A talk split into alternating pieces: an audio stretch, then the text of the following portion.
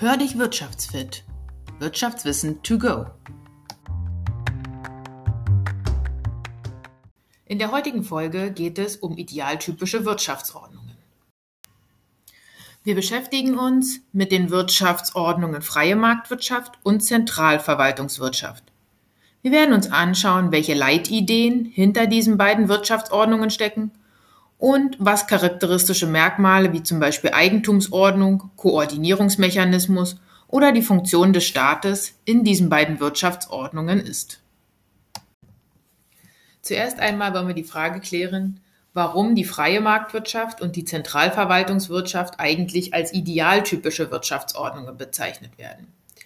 Idealtypisch heißt in diesem Zusammenhang so viel wie, dass sie nur theoretisch existieren. Das heißt, die freie Marktwirtschaft und die Zentralverwaltungswirtschaft sind reine Theoriegebilde.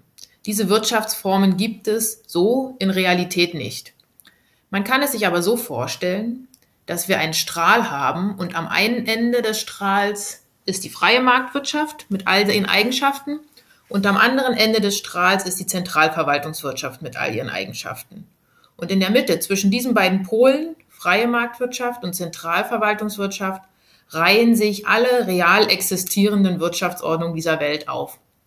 Das heißt, wir haben eine Wirtschaftsordnung, die irgendwo zwischen freier Marktwirtschaft und Zentralverwaltungswirtschaft liegt, aber vielleicht eher in der Richtung mehr Eigenschaften aus der freien Marktwirtschaft hat dann würde sie eher ähm, im Bereich der freien Marktwirtschaft angesiedelt werden. Oder wir haben Wirtschaftsordnung, die hat zwar auch Elemente der freien Marktwirtschaft, aber vielleicht viel mehr Elemente der Zentralverwaltungswirtschaft.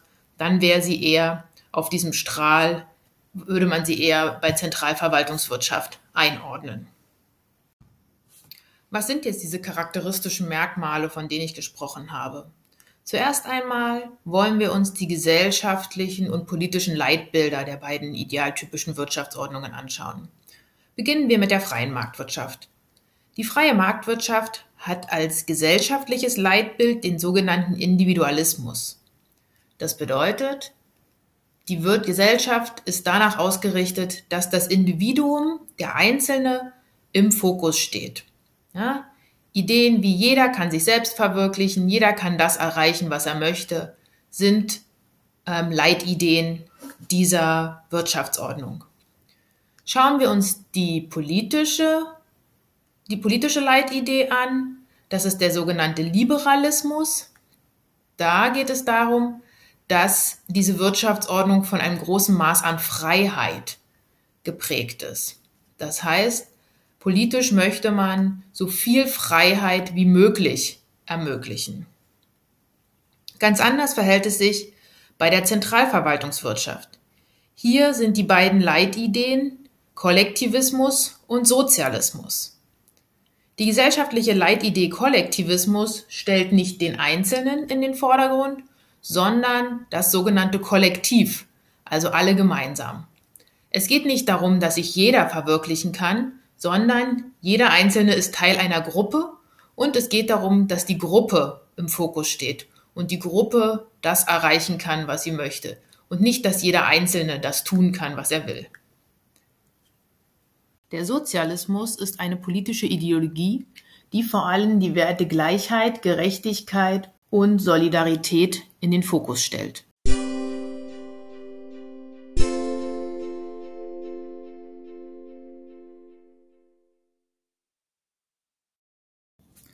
Schauen wir uns nun die Merkmale der einzelnen Wirtschaftsordnungen an. Wir wollen mit dem Koordinierungsmechanismus beginnen und uns dort zuerst die freie Marktwirtschaft anschauen. In der freien Marktwirtschaft wird die Güter- und Dienstleistungsproduktion dezentral über den Markt koordiniert. Was bedeutet das? Das bedeutet nichts anderes, als dass Angebot und Nachfrage über den Preis der Güter und Dienstleistungen und über die angebotene Menge entscheiden.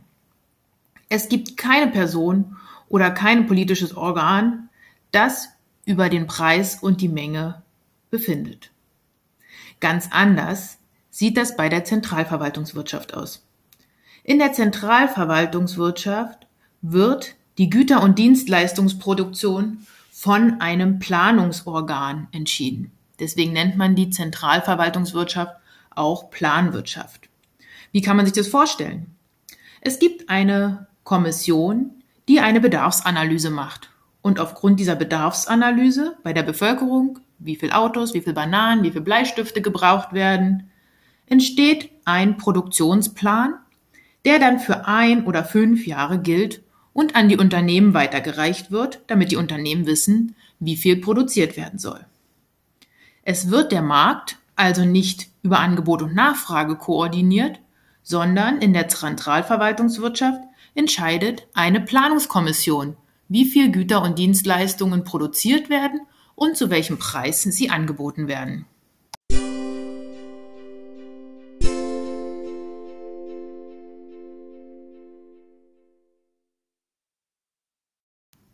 Welche Rolle hat nun der Staat in diesen einzelnen Wirtschaftsordnungen? Fangen wir wieder mit der freien Marktwirtschaft an. In der freien Marktwirtschaft agiert der Staat als sogenannter Nachtwächterstaat. Das heißt, der Staat übt so wenig Einfluss wie möglich auf die Wirtschaft aus. Er hält sich weitgehend zurück. Was sind denn nun seine Aufgaben? Der Staat muss für die Gewährleistung der Eigentums- und Verträgerechte sorgen. Das heißt, er muss dafür sorgen, dass jedem, der was gehört, dass ihm nicht einfach weggenommen werden kann. Und wenn Verträge geschlossen werden, dass sich beide Parteien auch an den Vertrag halten müssen. Der Staat muss außerdem für ein insgesamt funktionierendes Rechtssystem sorgen. Das heißt, er muss einen rechtlichen Rahmen aufstellen, der auch verlässlich eingehalten wird, so dass jeder sicher an Leib und Leben ist. Er muss ein funktionierendes Zahlungsmittel zur Verfügung stellen und er muss für die Sicherheit und Infrastruktur im Land sorgen.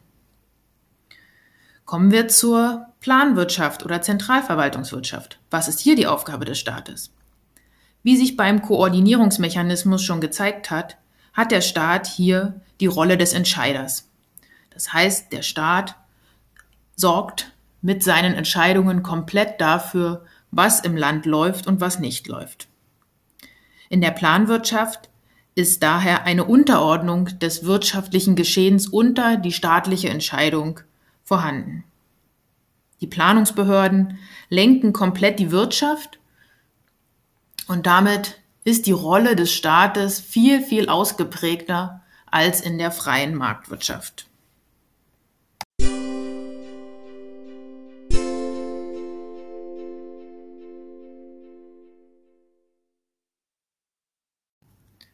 Kommen wir nun zum dritten Kriterium oder Charakteristikum für die idealtypischen Wirtschaftsordnungen. Die sogenannte, die sogenannte Eigentumsordnung. Und wir beginnen auch hier wieder mit der freien Marktwirtschaft.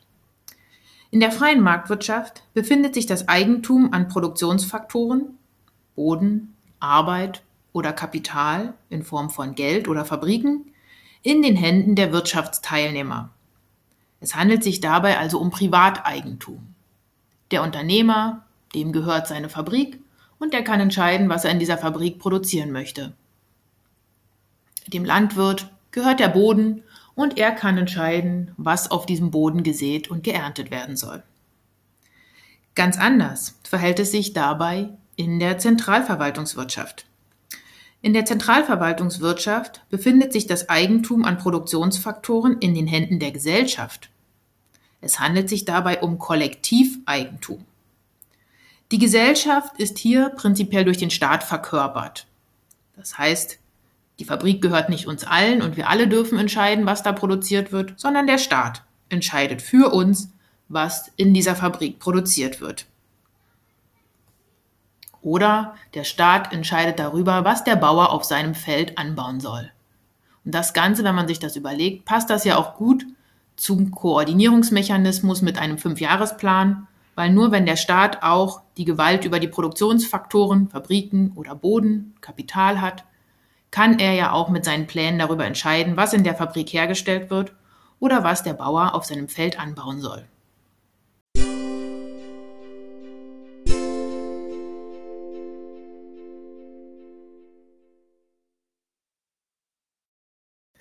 Sie kennen nun die typischen Charakteristika der idealtypischen Wirtschaftsordnungen. Was für Probleme gibt es denn nun, wenn eine Wirtschaftsordnung zentral verwaltet ist oder wenn wir eine freie Marktwirtschaft haben? Schauen wir uns hier zuerst mal die Zentralverwaltungswirtschaft an. Das größte Problem der Zentralverwaltungswirtschaft ist der Planungsumfang. Man muss sich vorstellen, man muss für eine ganze Volkswirtschaft fünf Jahre im Voraus planen, was die alles zu essen brauchen, was sie für Kleidung brauchen, was sie für Fahrzeuge brauchen und, und, und. Bei dieser Planung fünf Jahre im Voraus kann man gewisse Entwicklungen natürlich nicht absehen.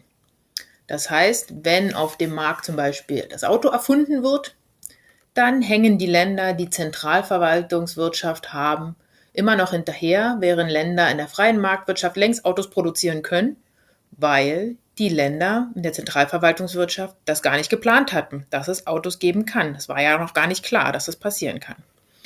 Also wir haben das Problem des Planungsumfanges, wir haben das Problem, dass wir nicht auf ähm, technologischen Fortschritt zum Beispiel reagieren können, genauso schnell wie andere Länder. Und wir haben das Problem, dass wir natürlich in Summe einen sehr starken Dirigismus haben. Das heißt, eine sehr starke Lenkung des Staates. Ähm, was natürlich auch Konsequenzen zum Beispiel hat für den Erfindergeist. Ja, wenn die Leute ähm, gar nicht nach ihrer Meinung gefragt werden oder wenn ähm, Unternehmer, die was Tolles erfinden, überhaupt keine Vorteile haben, weil es ja so im Plan gar nicht vorgesehen war, dann haben sie auch keinen Anreiz, irgendwas zu erfinden. Das sind die Probleme der Planwirtschaft oder Zentralverwaltungswirtschaft. Welche Probleme hat denn nun die freie Marktwirtschaft? Man könnte ja nur denken, okay, die, da muss ja alles viel besser sein. Ist es aber auch nicht. Es kann in der freien Marktwirtschaft nämlich sehr schnell passieren, dass es eine Unterversorgung mit öffentlichen Gütern gibt. Güter, mit denen man kein Geld verdienen kann. Zum Beispiel Bildung. Ja? In Ländern mit freier Marktwirtschaft kann es passieren, dass es nicht genug Menschen, Institute, Unternehmen gibt, die Bildungsangebote machen. Weil Bildung ein sehr teures Gut ist, was, wofür man ja dann Geld bezahlen müsste, was sich dann viele aber nicht leisten können oder wollen.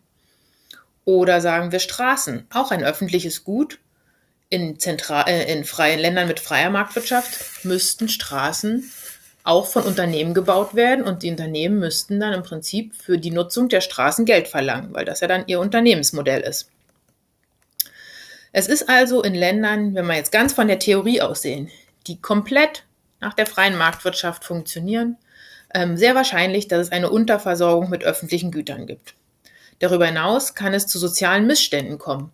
Ja, wenn überhaupt nicht darauf geachtet wird, dass der Stärkste am Markt nicht ein schwächeres Unternehmen wegdrängt, ja, dass es zum Beispiel keine Kontrolle über Kartellbildungen gibt und dergleichen, dann ähm, führt das auch zu Ungerechtigkeiten und Ungleichgewichten im Markt. Ja, dass zum Beispiel nur ein großes Unternehmen ähm, irgendein Produkt anbietet und alle, die neu auf den Markt kommen wollen und auch dieses Produkt anbieten wollen, ähm, werden von diesem Unternehmen wieder verdrängt und es gibt keine ähm, natürliche Konkurrenz zum Beispiel.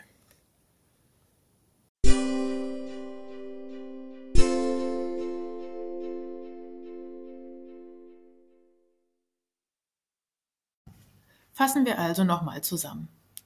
Was sollten Sie nach dem Hören dieses Podcasts wissen? Sie sollten wissen, dass es die beiden idealtypischen Wirtschaftsordnungen freie Marktwirtschaft und Zentralverwaltungswirtschaft gibt dass es aber nur theoretische Konstrukte sind, die so in der Realität nicht vorzufinden sind. Alle Wirtschaftsordnungen, die es in der Realität gibt, sind immer eine Mischung aus Elementen der freien Marktwirtschaft und Elementen der Zentralverwaltungswirtschaft.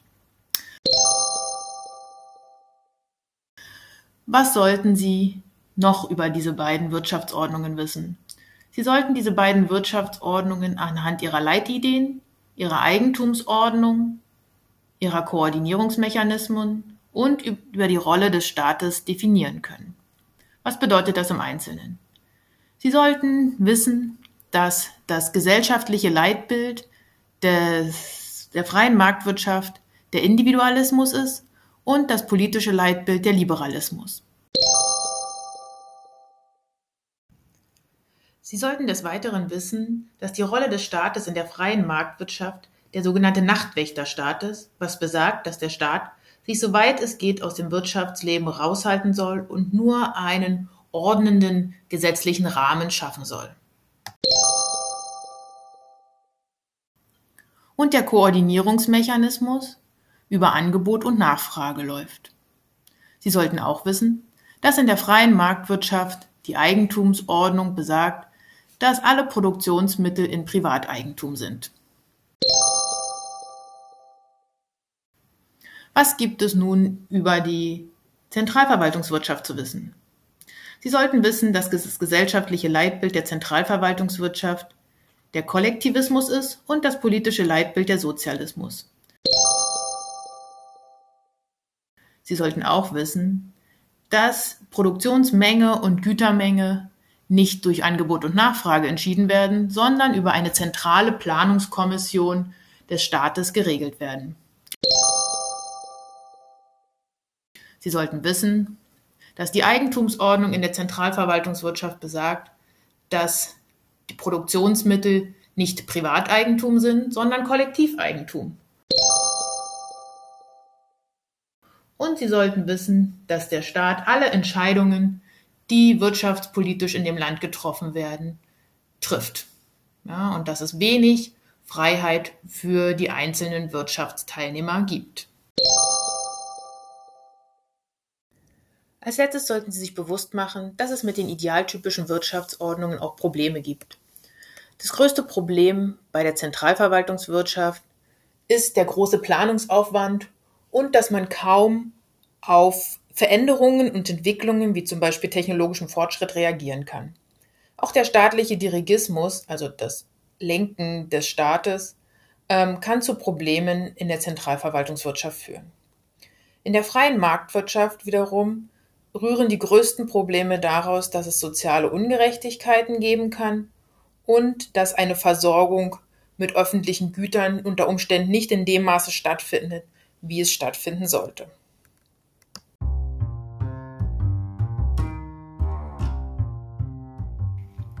Das war die heutige Folge Hör dich Wirtschaftsfit. Prüfungswissen to go.